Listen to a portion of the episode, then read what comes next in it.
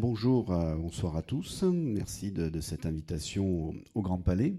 Et donc, en liaison avec cette, cette, exposition, cette belle exposition, on va parler donc de Pompéi, la cité des gladiateurs. Alors, c'est vrai que Pompéi, pour les gladiateurs, a une importance très grande. C'est vrai aussi que s'il n'y avait pas eu cette éruption du, Vésuve, ben, je pense que peut-être la moitié ou plus de la moitié des connaissances qu'on peut avoir sur ce monde des gladiateurs ben, nous échapperait. Donc c'est vrai que c'est intéressant de faire le point sur ce que Pompéi nous apporte sur la connaissance réelle des gladiateurs. Alors, Pompéi, donc cité des gladiateurs, avec justement des découvertes aussi. Euh, cette, euh, cette, peinture murale, découverte très récemment, on en reparlera, on verra ce qu'elle nous apporte, mais aussi des disparitions en 2010. Vous vous souvenez peut-être de cette maison qui s'est effondrée donc à, Pompéi. Ça tombait mal, c'était la maison des gladiateurs, puisqu'elle était recouverte de peinture et de graffiti qui nous parlait de ces gladiateurs. C'était la résidence, on va dire, de l'école des gladiateurs de Pompéi. Donc vraiment, à la fois un patrimoine qui est fragile et un patrimoine qui s'enrichit grâce à, des découvertes nouvelles. Alors les gladiateurs, ben, c'est un sujet euh, qui est un sujet mythique. On croit tout savoir sur les gladiateurs, en tout cas on croit bien les connaître.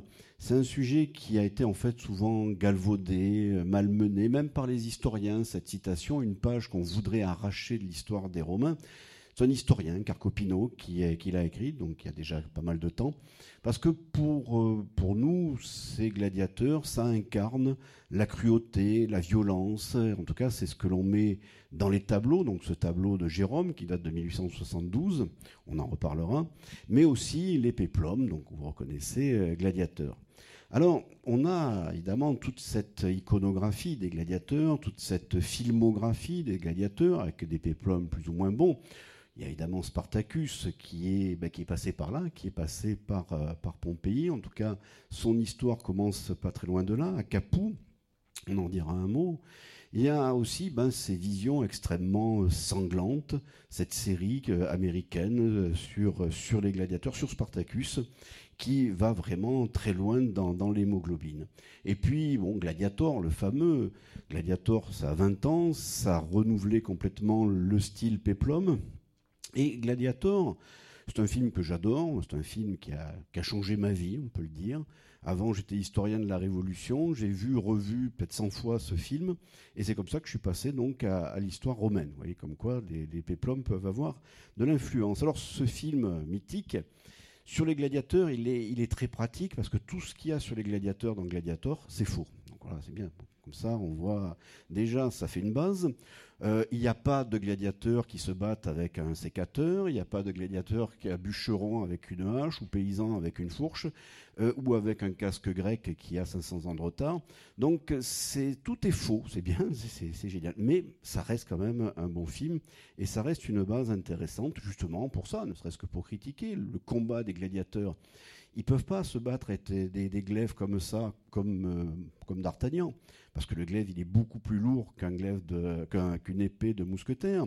Et puis, un gladiateur, il se bat avec un bouclier. Et là, dans les films, ben, le bouclier, ça ne pas s'en servir, donc il est derrière, donc au bout d'un moment, il le jette. Donc voilà, c'est toutes ces idées reçues qu'on a sur les gladiateurs qui sont dans les films et Pompéi nous permet de revenir là-dessus. Il n'y a pas de combat d'équipe avec des gladiateurs enchaînés, tout ça c'est faux. Et il n'y a pas non plus de gladiateurs qui combattent avec des animaux. C'est un métier à part. C'est des venatores, c'est des chasseurs, ça existe, mais ce n'est pas des gladiateurs. Les gladiateurs, c'est les stars de l'époque, c'est des gens qui sont très bien payés, c'est des gens qui sont volontaires, et donc c'est des éléments évidemment qu'on voit pas dans les films, pas plus dans le film d'ailleurs qui a été consacré à Pompéi, euh, qui est un très mauvais péplum, faut bien le dire, parce que là aussi évidemment tout est tout est à revoir. Alors voyons un peu ce que c'est la réalité de ces gladiateurs, voyons un peu d'où ça vient, à quoi ça sert. Ben, ça vient de loin. C'est pas une invention des, Romains c'est une invention, on peut dire, si on remonte euh, plutôt des Grecs. Dans, euh, l'Iliade, on a un combat funéraire, c'est la mort de Patrocle, et euh, c'est donc Achille qui va offrir des jeux, quasiment les Jeux olympiques, et à la fin, il y a un combat de guerriers en armes qui vont aller jusqu'à verser le sang. Il y a un côté sacrificiel dans les origines de la gladiature. On va faire combattre des hommes en armes pour honorer un défunt, un homme important. C'est pendant les funérailles, donc il y a cet aspect funéraire. On appelle ça d'ailleurs les bustuaries, c'est-à-dire ceux qui combattent devant les bûchers, les bûchers funéraires. Et on en a des traces pas loin de, de Pompéi un peu plus au sud, donc à Paestum, on a des tombes peintes qui datent du IVe siècle. Là, on est en Italie du Sud, mais on est dans une zone influencée par la civilisation grecque et on retrouve ces combats funéraires à l'intérieur des tombes. De là, ça va passer aux Étrusques, et des Étrusques, évidemment, ça va passer aux Romains, et toujours dans ce même contexte de combat funéraire. Et puis, il va y avoir une évolution vers le IIIe siècle, la, la notion d'armaturé. Alors, armaturé, c'est une armatura des armaturés. Armatura, c'est typiquement le faux ami.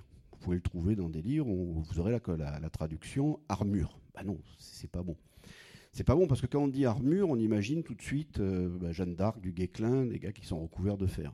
Un gladiateur, il est toujours finalement léger. Il a pour protection essentielle un bouclier et un casque.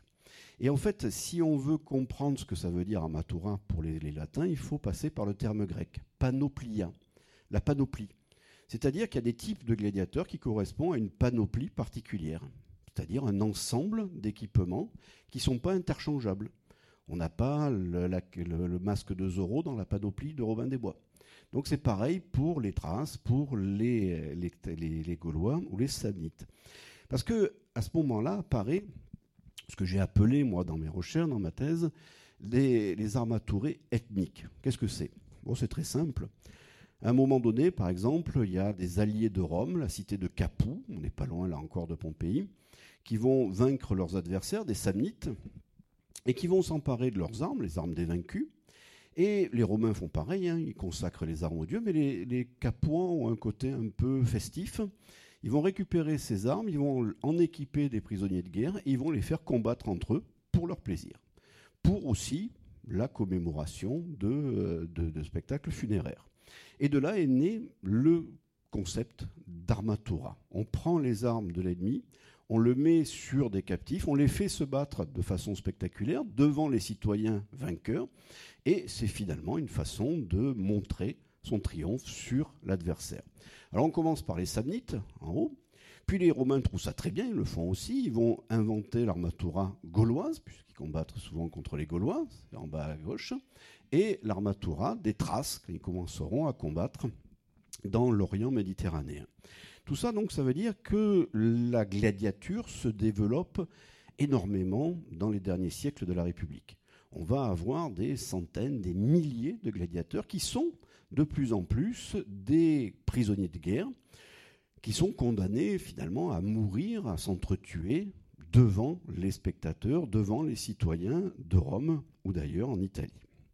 Donc tout ça est quelque chose qui fait partie de la civilisation de la République finissante. Ça a aussi un aspect politique, puisque ce sont les hommes politiques qui vont offrir des grands combats de gladiateurs, souvent pour honorer leur défunt papa, pour dire que leur père était quelqu'un d'important et que eux, ben voilà, ils vont offrir quelque chose d'extrêmement intéressant pour euh, la plèbe, pour les citoyens qui s'intéressent de plus en plus à ces combats. Il faut bien comprendre que c'est déjà des combats qui sont techniques. On ne recherche pas, comme dans les films que l'on voit, la boucherie la plus rapide.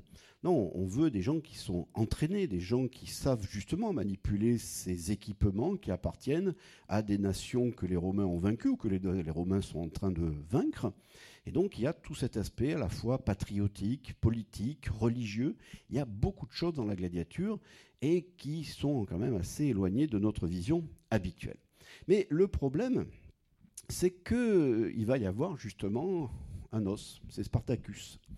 Spartacus, qui est un thrace, c'est-à-dire qu'il a combattu donc, les Romains quelque part vers la Bulgarie. Et Spartacus, il est vendu, il est acheté par un laniste, c'est-à-dire un propriétaire de gladiateurs, et à un moment donné, ben, il s'évade. Il s'en va de son école de gladiateurs de Capoue, où il était retenu, captif. C'est un, un esclave qui n'avait pas du tout choisi cette, ce métier.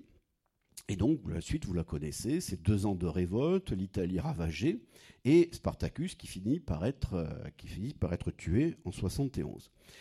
Et là se pose un problème. pose un problème, il y a, il y a deux solutions. On se dit c'est très dangereux d'avoir des milliers de bêtes de combat hyper entraînées qui risquent de se révolter à tout moment parce que justement ils n'ont pas de perspective autre quasiment que de mourir. Alors on peut supprimer ça, mais c'est comme si on disait aujourd'hui on va supprimer le foot. C'est impossible, c'est trop populaire. Donc il va y avoir une évolution, une évolution vers une gladiature qu'on verra, qui s'appellera plutôt une gladiature technique. On la définira, on verra qu'en fait ce sont des gladiateurs qui vont devenir à ce moment-là des professionnels. Autre élément qui se met en place à ce moment-là, on est vers 70 avant Jésus-Christ, et à Pompéi, là, on revient à Pompéi, il va y avoir quelque chose d'important lié aux gladiateurs, c'est l'amphithéâtre. C'est le premier amphithéâtre en dur qui est connu, qui est bâti en 70. Et il est bâti, comme certainement tous les autres amphithéâtres qui suivront par la suite, comme celui de Nîmes par exemple, il est bâti par des hommes politiques de la ville. C'est un cadeau. C'est laissé, c'est pour moi. C'est-à-dire des hommes très riches, la Campanie est riche, Pompéi est riche, qui vont faire bâtir à leurs frais ce monument qui est complètement conçu pour les gladiateurs, pour le combat de gladiateurs. Alors, on voit, c'est un, amphithéâtre qui ne ressemble pas au Colisée ni à, Nîmes. C'est un, amphithéâtre avec peu d'accès pour entrer et sortir, ce qui va susciter des, des bousculades, ce qui est assez dangereux parce qu'il peut accueillir quand même 20 000 spectateurs.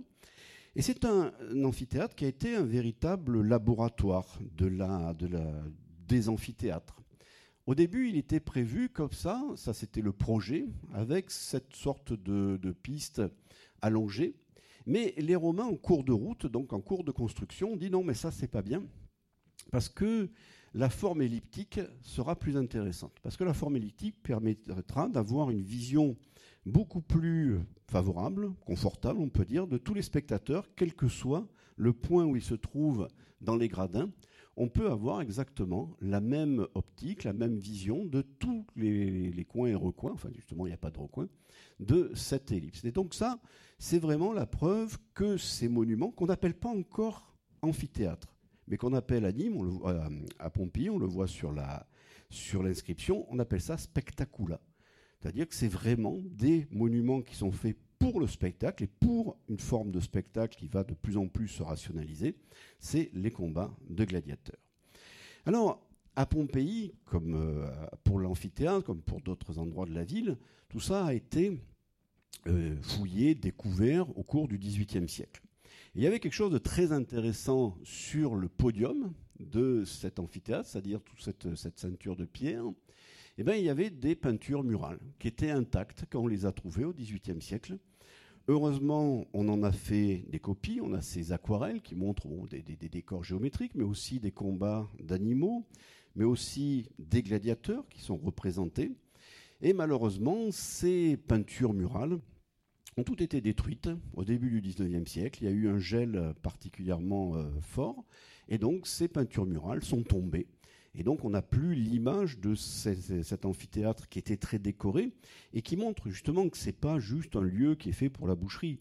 C'est un lieu vraiment qui est mis en valeur. C'est important les combats gladiateurs, même à cette époque-là où les gladiateurs seront peut-être un peu moins nombreux, mais ils seront de plus en plus entraînés et c'est surtout des volontaires. C'est des hommes qui vont décider de faire ce métier à risque, mais un métier où la mort n'est pas forcément l'issue. Alors, la gladiature, on peut dire que c'est une affaire de com. C'est de la communication. Et là, Pompéi, cité des gladiateurs, on voit à quel point c'est important. Parce qu'il n'y a que là qu'on a ces traces, on a que là, il n'y a que là qu'on a ces témoignages. Mais en fait, ce sont des, c'est des affiches. C'est des affiches, mais qui ne sont pas sur, euh, du papier ou du papyrus. Elles sont directement peintes sur, sur les murs. C'est des annonces. Ici, c'est il y aura une chasse et 20 paires de gladiateurs. 40 gladiateurs, appartenant à Marcus Tullius, donc ça c'est l'homme politique qui va fournir ces gladiateurs pour le plaisir du public. Ils combattront à Pompéi la veille des nonnes de novembre et le septième jour des ides de novembre. Donc deux jours pour 40 gladiateurs. Donc en fait c'est 20 gladiateurs par, par jour. Ça fait jamais que, que 10 paires. Donc vous voyez, c'est pas non plus, c'est pas une orgie de gladiateurs, c'est mesuré parce que c'est extrêmement cher, c'est extrêmement coûteux pour les hommes politiques qui font ça. Et ces hommes politiques en sont tellement fiers d'offrir ces combats gladiateurs, qui sont très coûteux et qui fait finalement leur réputation, qui fondent leur réputation, qu'ils les montrent aussi sur leur pierre tombale. On a des tombeaux à Pompéi, des, nécropoles, et sur ces nécropoles, pour les tombeaux les plus riches, on a par exemple ce type de bas-relief extrêmement raffiné, où on nous raconte un peu tout. On nous raconte d'abord que la gladiature, euh, les combats de gladiature qui sont annoncés comme euh, l'affiche précédente, mais d'abord on fait une pompa, c'est-à-dire on fait un défilé. On montre tout. On montre ce que l'on va offrir. Et on voit que devant, on a des trompettes qui annoncent ça. Et en tête du cortège, on a donc un homme politique qui va offrir ce spectacle, qui va offrir ce combat gladiateur. Et derrière, on montre aussi les casques, les équipements, les boucliers, les chevaux, parce qu'il y a parfois des gladiateurs qui combattent à cheval. Tout ça, ça veut dire regardez, je n'ai pas regardé à la dépense, je suis généreux, je vous offre finalement le meilleur, les meilleurs combattants avec les plus beaux équipements. Alors au-dessous, on a aussi ben, des combats d'animaux. Vous voyez, des chasseurs, des, des animaux qui combattent entre eux. Ça, c'est les chasses. Et ça, c'est le matin. Ça, c'est pas ce qu'il y a de, mieux. On aime bien, mais c'est pas le plus cher, c'est pas le plus attendu.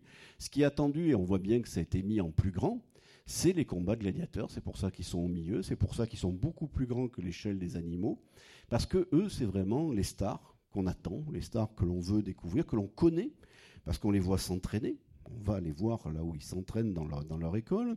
On connaît leur nom, on connaît leur armatura, c'est-à-dire leur type de gladiateur, et puis il y a les fans des grands boucliers qui détestent les petits boucliers, et inversement. On a des tifosi, c'est-à-dire on a vraiment tout ça. On a également des paris qui peuvent être faits. On ne sait pas exactement comment ça marche, mais on sait par exemple qu'il y a des affiches qui disent telle trace va combattre tel mirmillon, tel sécouteur contre tel rétier. On a les noms, on a les palmarès, on a le nombre de victoires. Et on voit aussi que le lendemain, il y a les résultats. C'est-à-dire qu'on peint bien l'affiche, et puis le lendemain, il y a P, il est mort, il a péri, il a été tué. M, Missio, il a été gracié, il avait été vaincu, mais il a été renvoyé. Et V, il a vaincu, c'est lui le vainqueur du combat.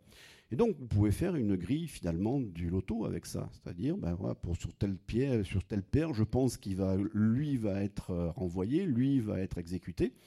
Et donc ça peut faire justement, ça suscite les paris, ça suscite l'intérêt du public pour euh, ce type de combat. Et donc là, on a les détails, on voit donc justement que tout ça est annoncé donc avec des panneaux, on a le nom des gladiateurs, on, met même souvent même l'argent que ça a coûté. Voilà, pour tel menu, ça m'a coûté 200 000 sesterces. Ah, c'est quand même, euh, je suis généreux. On a la palme qui va être donnée au vainqueur, on a l'homme politique en toge qui montre les, équipements, vous voyez, tous ces, ces ministries, c'est-à-dire des serviteurs qui montrent les boucliers, les casques, qui sont des casques très raffinés, on les verra, ce sont de véritables œuvres d'art. On s'est demandé même souvent, est-ce que ces casques ont vraiment servi Pour les avoir étudiés, oui, je peux dire qu'ils ont vraiment servi, on les verra. Et donc, tout ça vaut le coup qu'on l'annonce, qu'on souligne justement ça. Voilà un autre exemple d'affiche qui annonce ces combats à Pompéi on nous parle de ce Satrius Valens qui est Flamine.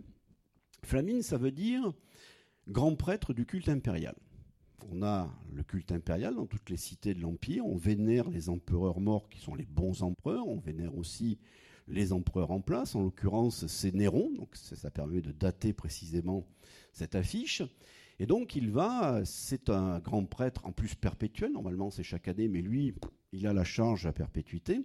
Et dans les obligations de ce genre de magistrat, parce que c'est pas, c'est un prêtre, mais en fait c'est avant tout un homme politique. être flamine, c'est l'aboutissement, l'achèvement d'une carrière politique. C'est souvent ce qui permet d'aller ensuite à l'échelon supérieur, en tout cas les, les enfants des flamines sont souvent des gens qui sont remarqués, qui peuvent franchir des degrés dans l'aristocratie.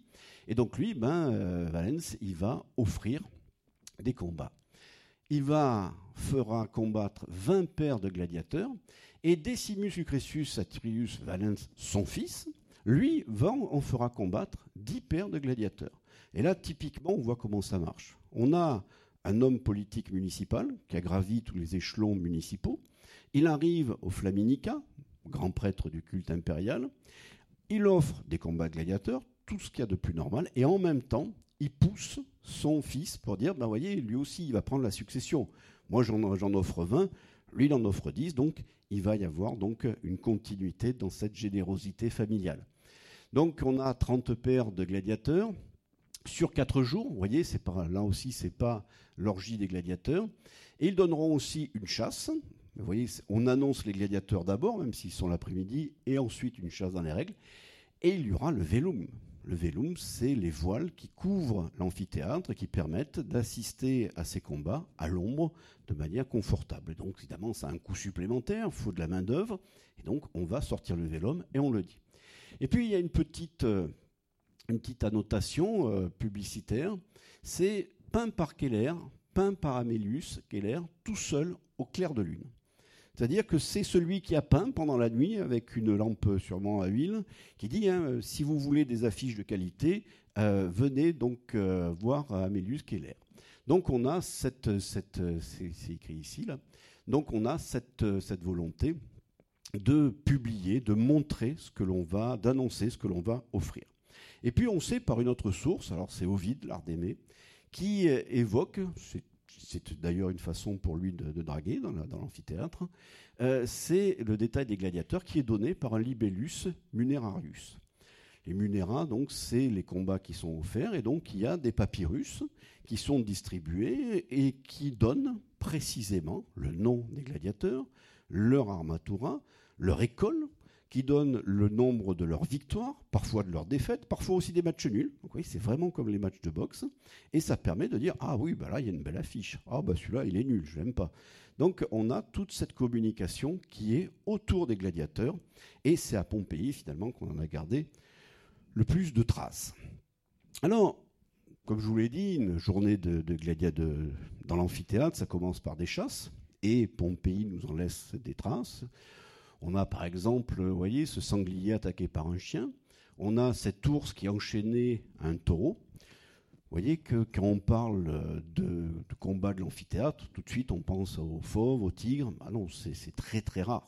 C'est quasiment réservé à Rome parce que ça coûte très cher de faire venir des animaux, des fauves d'Afrique, alors qu'on a dans les montagnes de, l'Italie ou de la Gaule, on a ce genre d'animaux, de, sangliers, d'ours ou de, taureaux qui font très bien l'affaire pour les chasses.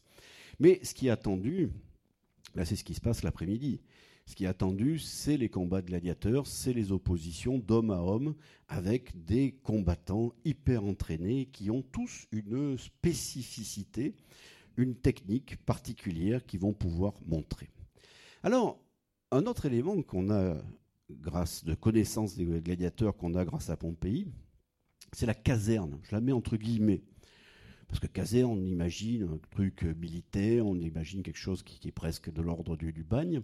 En fait, vous voyez, le, on a le théâtre de Pompéi, et le théâtre avait un portique, un lieu de promenade pour les Pompéiens qui sortaient ou qui allaient au spectacle.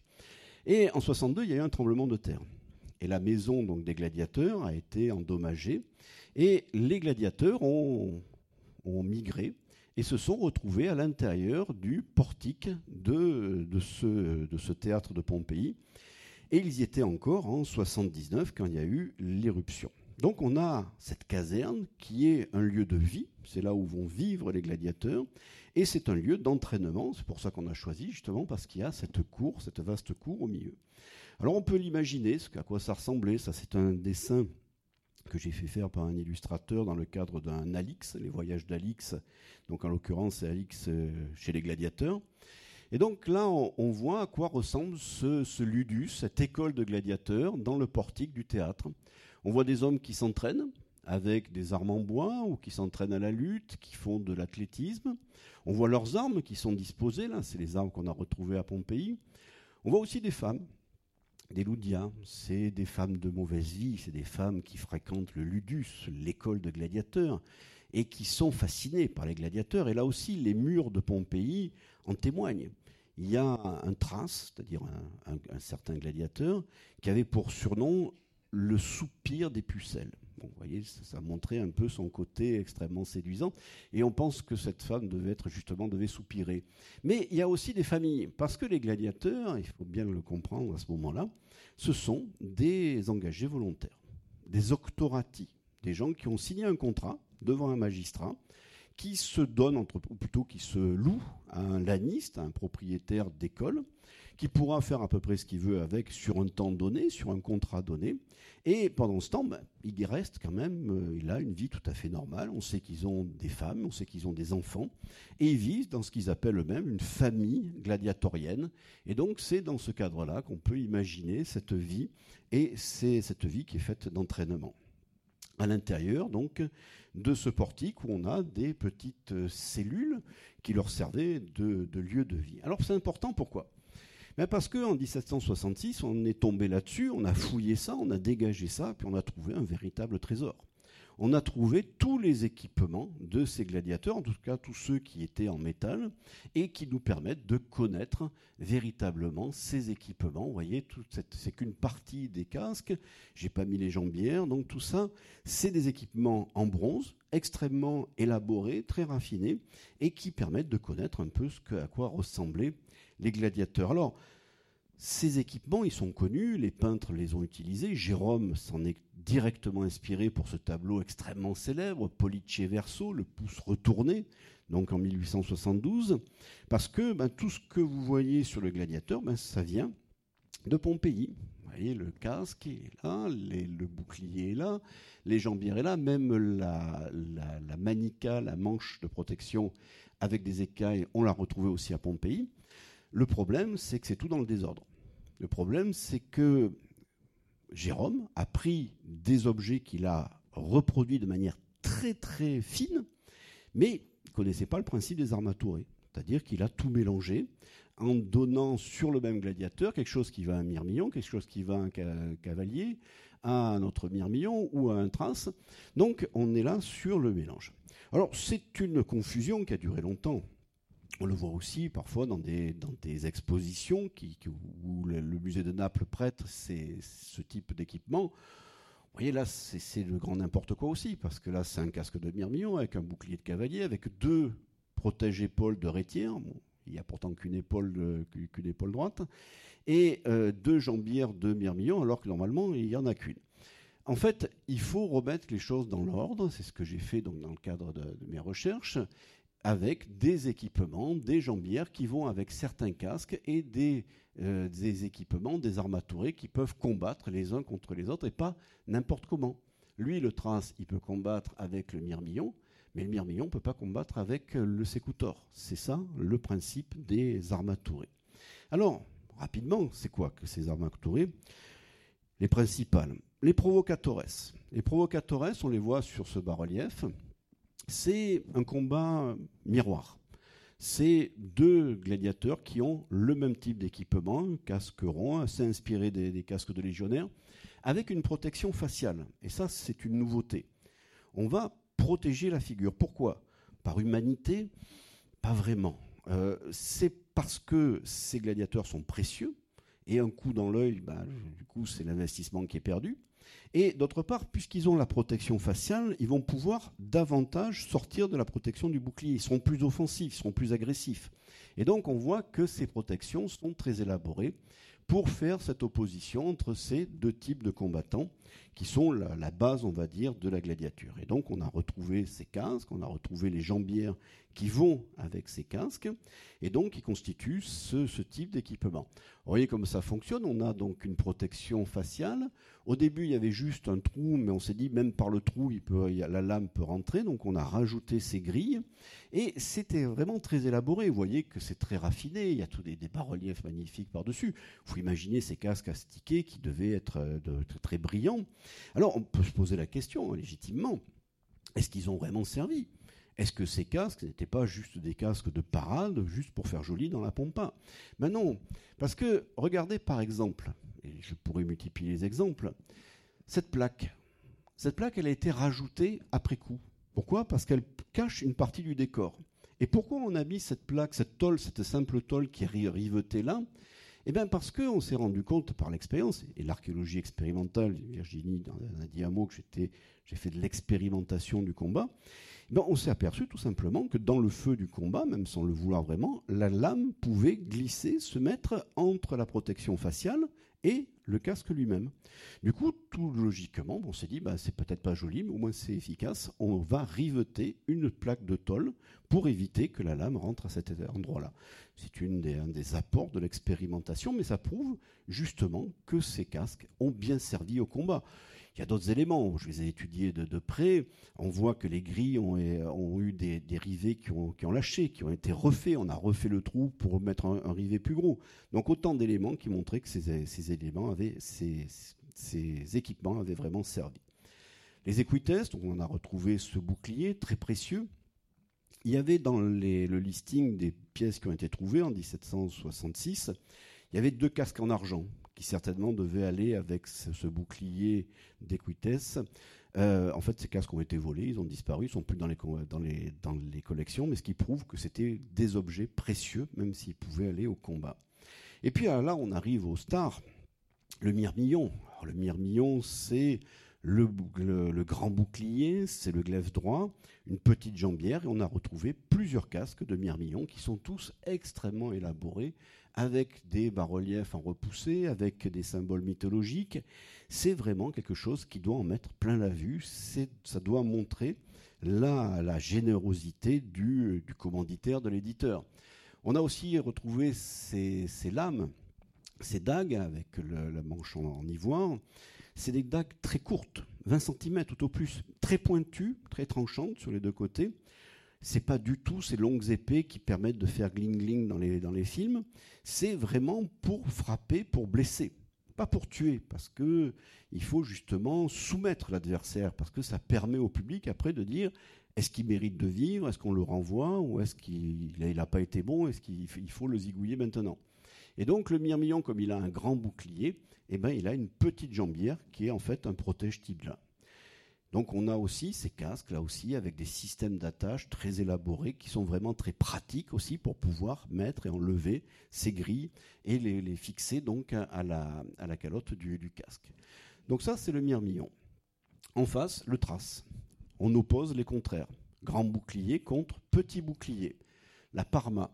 Et comme il a un petit bouclier, il a de grandes jambières. Lui, il en a deux, parce qu'il va jouer sur les deux, les deux appuis.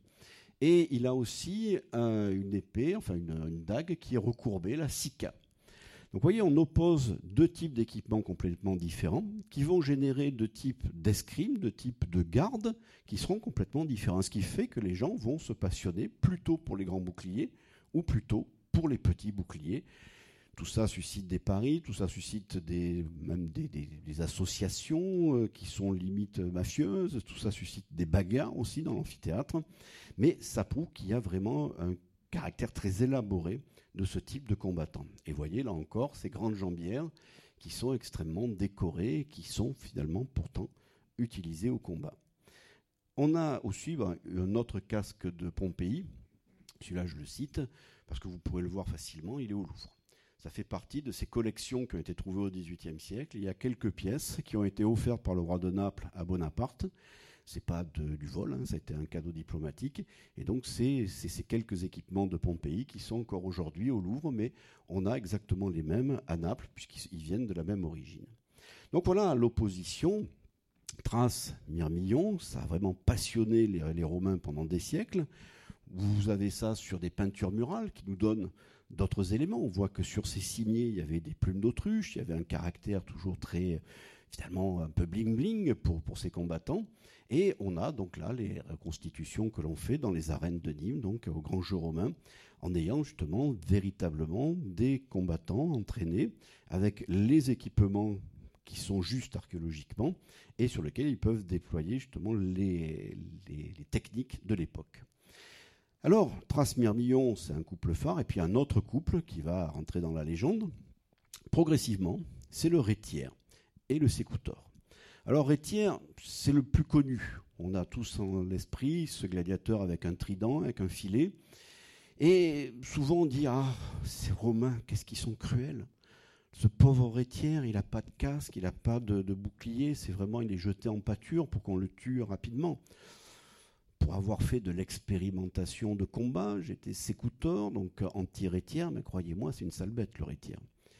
Parce qu'il n'a pas de bouclier, il n'a pas de casque, mais du coup, il est très léger, il court. Et en plus, il a une arme qui est un peu bizarre, c'est une arme de pêche, c'est un trident, c'est une fouenne, quoi.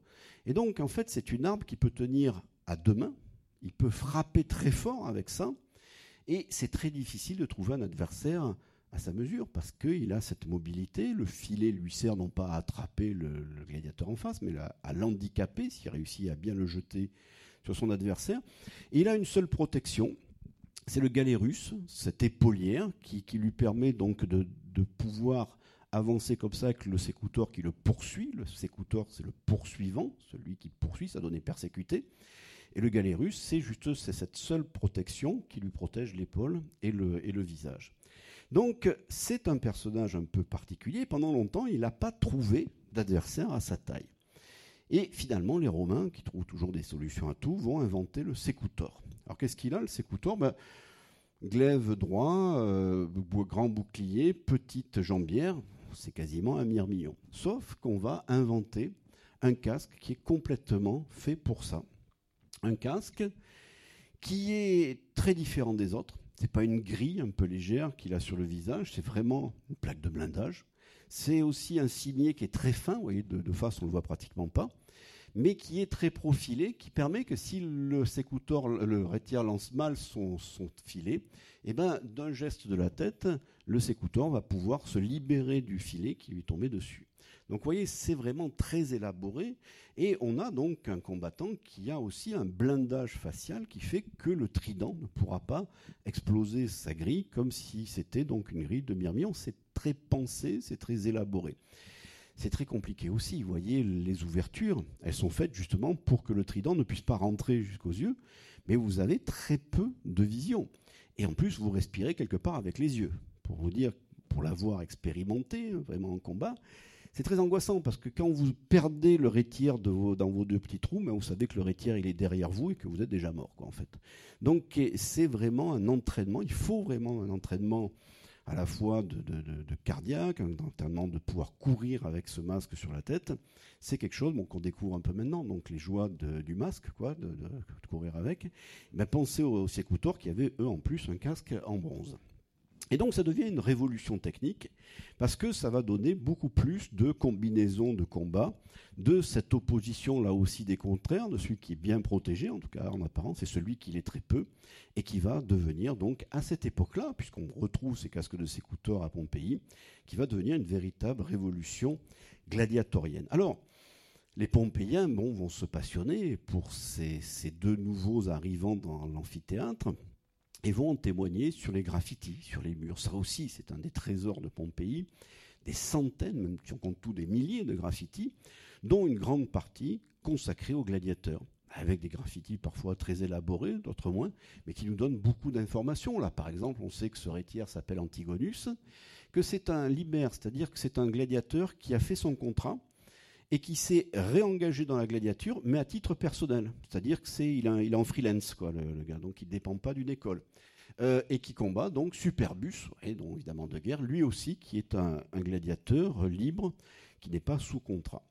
Alors, tout ça passionne les Pompéiens, tout ça agite la foule, et ce qui devait arriver finit par arriver.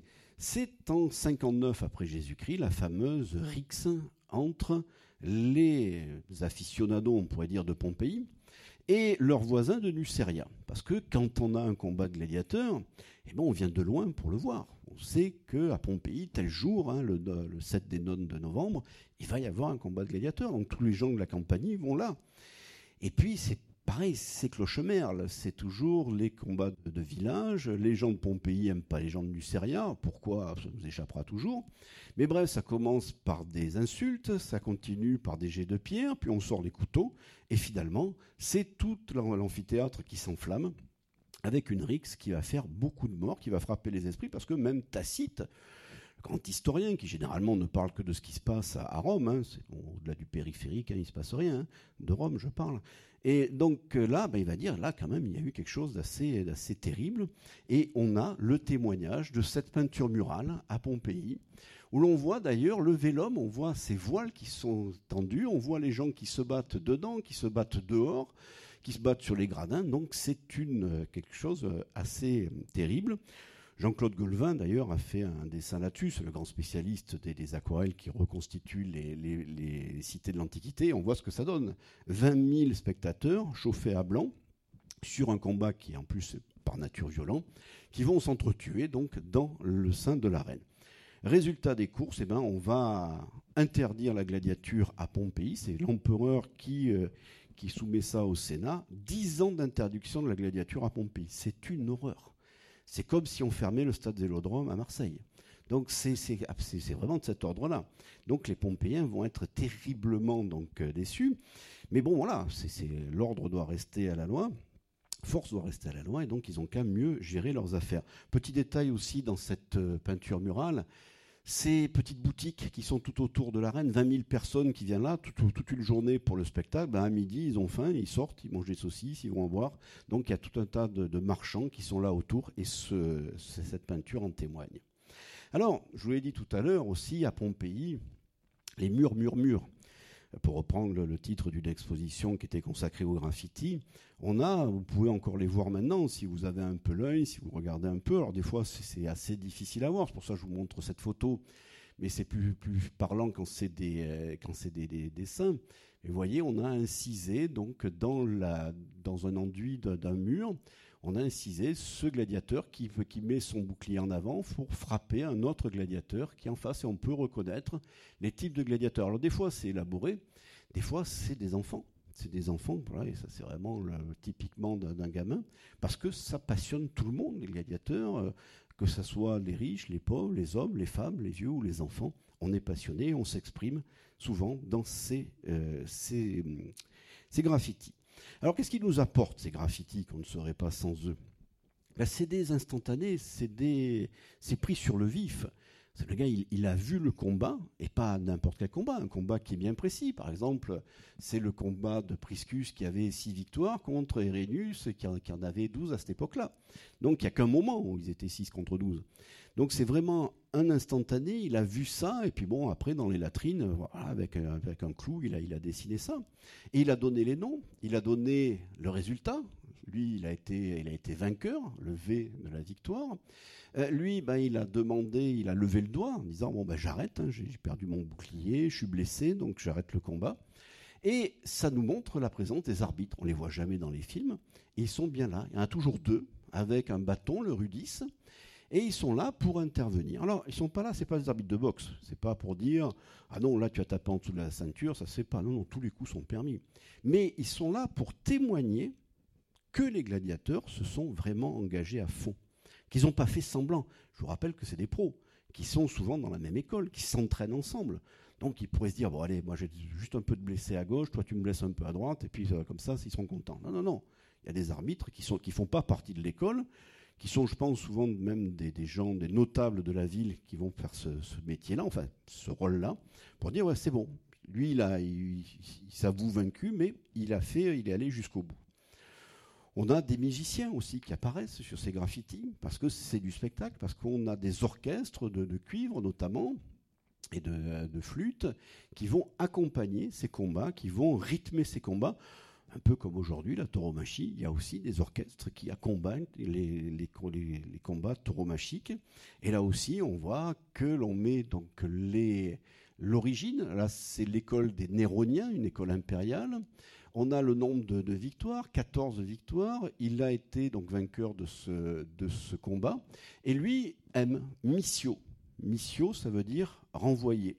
Mitéré, renvoyer, ça veut dire qu'il est reparti debout qu'il a été gracié de fait. C'est qu'on l'a pas tué parce qu'on considère qu'il s'est bien battu, qu'il a tout donné, et donc le public va pouvoir décider que bah, il peut continuer sa carrière. Donc ces graffitis sont très précieux, nous donnent beaucoup d'informations. Donc vous voyez, on a de très nombreux, je pourrais les multiplier. Et ce que l'on montre aussi, vous le remarquerez, on montre jamais la mort. on montre jamais le gladiateur qui a été tué. C'est pas la finalité, même si on en tue. C'est pas pour dire que c'est du catch. On tue parfois, mais on voit que ce que recherchent les gens qui sont des amateurs de gladiature, ben c'est cet instant où le gladiateur met un genou à terre, lève le doigt, dit j'en peux plus. Parce que c'est là que le public intervient. C'est là où il va pouvoir essayer de faire balancer la décision de l'éditeur, l'homme politique qui offre le combat, pour dire il mérite de vivre, il mérite de mourir. Donc c'est une sorte de vote, quelque part, une vote du public. Et donc pour les Romains, c'est extrêmement important. Pour les hommes politiques aussi, c'est important, il ne faut pas qu'ils se loupent. Parce que s'il va tuer un gladiateur alors que son public lui demande la vie, il apparaîtra pour cruel. S'il gracie un gladiateur alors que tout le monde veut sa mort, il passera pour un radin. Parce que, évidemment, quand on le tue, c'est pas le même prix. Quoi. On passe de l'achat euh, à la location. Donc, de la location à l'achat. Donc, ces, graffitis sont extrêmement importants et c'est à Pompéi qu'il y en a évidemment la plus grande collection et même des fois des choses un peu particulières. Euh, celui-là, ben, il a une particularité. Il combat de la main gauche vous allez me dire, c'est peut-être une erreur du dessinateur qui quand même pas, c'est pas Michel-Ange. Mais non, c'est pas une erreur parce que même dans le nom, c'est marqué SC Skyvus, c'est-à-dire le gaucher. Et ça, c'est très embêtant quand vous avez ben, un équipement qui est normalement avec le bouclier à gauche et l'arme à droite, et que vous avez en face de vous un gars qui a la garde inversée. Ça, c'est très très perturbant. Donc c'est un avantage. Et d'ailleurs, c'est lui qui va gagner ce combat. Donc vous voyez, à travers des dessins qui peuvent paraître tout à fait, bon, peu digne d'intérêt, ben, il y a beaucoup d'éléments qui nous montrent quoi? Le caractère extrêmement euh, technique, le caractère extrêmement normalisé de cette gladiature à Pompéi, évidemment dans le reste de l'Empire.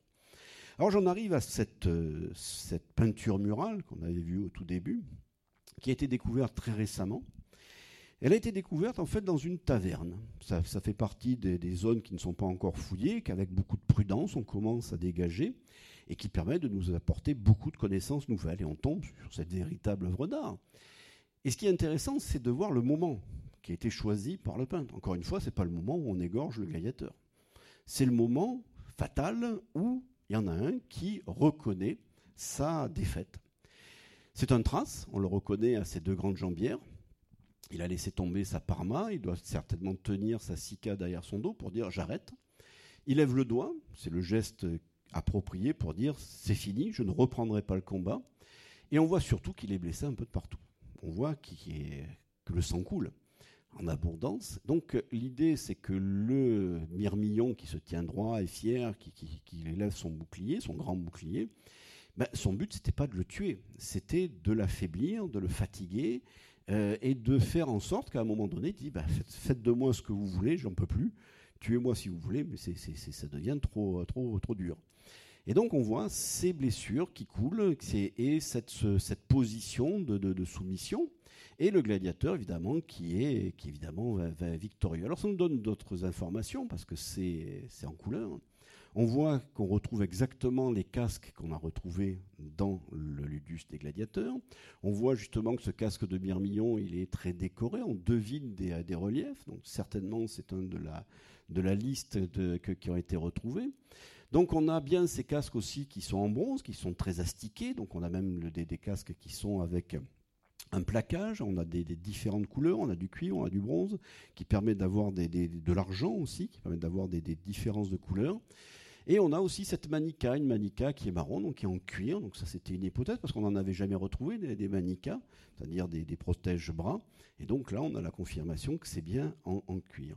Alors, ça, c'est évidemment quelque chose qu'on savait déjà, mais qui est confirmé là, l'idée que les gladiateurs allaient jusqu'à l'épuisement par, euh, le fait de, blessures. On avait un autre bas-relief qui lui aussi malheureusement a disparu, comme les peintures du forum, mais qui avait été donc retranscrit en dessin, où on voyait justement ces deux provocatores, dont un faisait sa soumission, avec à peu près les mêmes blessures. On est blessé ben là où justement l'arme peut porter, peut être blessé à, la main, au poignet, on peut être blessé donc à la jambe. Et donc justement, c'était ces parties non létales que, visait, l'adversaire pour amené à la fin du combat. Et là, par contre, ça s'est mal fini pour ce, gladiateur qui, lui, ben, n'a pas eu la grâce du public et va être égorgé. Alors, ça pose justement la question de la mort. La ou la mort, Police Verso, évidemment, les gladiateurs, vous savez tous, c'est cruel, les Romains, ils voulaient la mort de, ces, pauvres gens. Euh, ils baissaient le pouce comme ça pour dire Police verso. Donc systématiquement, ils votaient la mort, hein, c'est sûr. Ben, ça, en fait, c'est ce que nous a, transmis Jérôme, le peintre Jérôme, d'après une seule et unique, un seul et unique texte de Juvénal qui parle de Police verso. Et Jérôme, pour faire son très beau tableau, une très belle illustration, ben lui, il a traduit un peu à, l'italienne, Police reverso, retourner. En fait, ce geste, ben, il n'existait pas. C'était pas ça. C'est Police verso, c'est le pouce vers, c'est le pouce dirigé. Quand on veut dire l'égorgement, ben, on met le pouce sur la gorge. Donc c'est plutôt ça, et c'est pas ce pouce retourné. Et comme on avait inventé, comme euh, Jérôme a inventé ce, geste, on a inventé du coup par symétrie l'autre.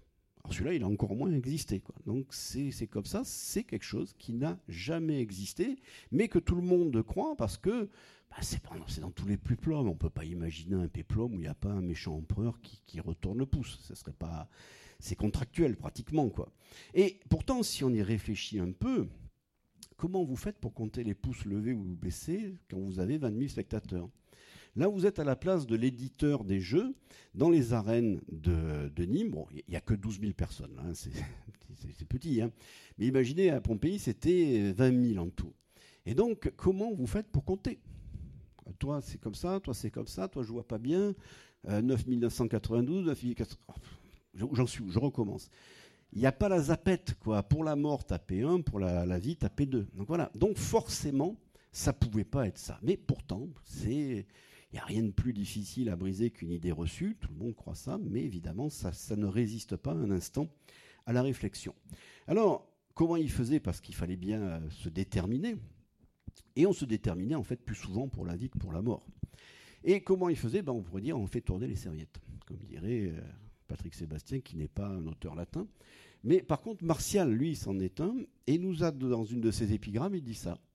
Il y a peu, comme on demandait le renvoi, mission, donc on parle bien de, de, gladiateur, de Myrinus blessé, vous comme l'autre qui était dans, sa taverne, donc qui, avait bien combattu, il était blessé, donc il a, fait le maximum, donc il mérite de continuer, il mérite de vivre, et donc euh, il voulait le renvoyer vivant.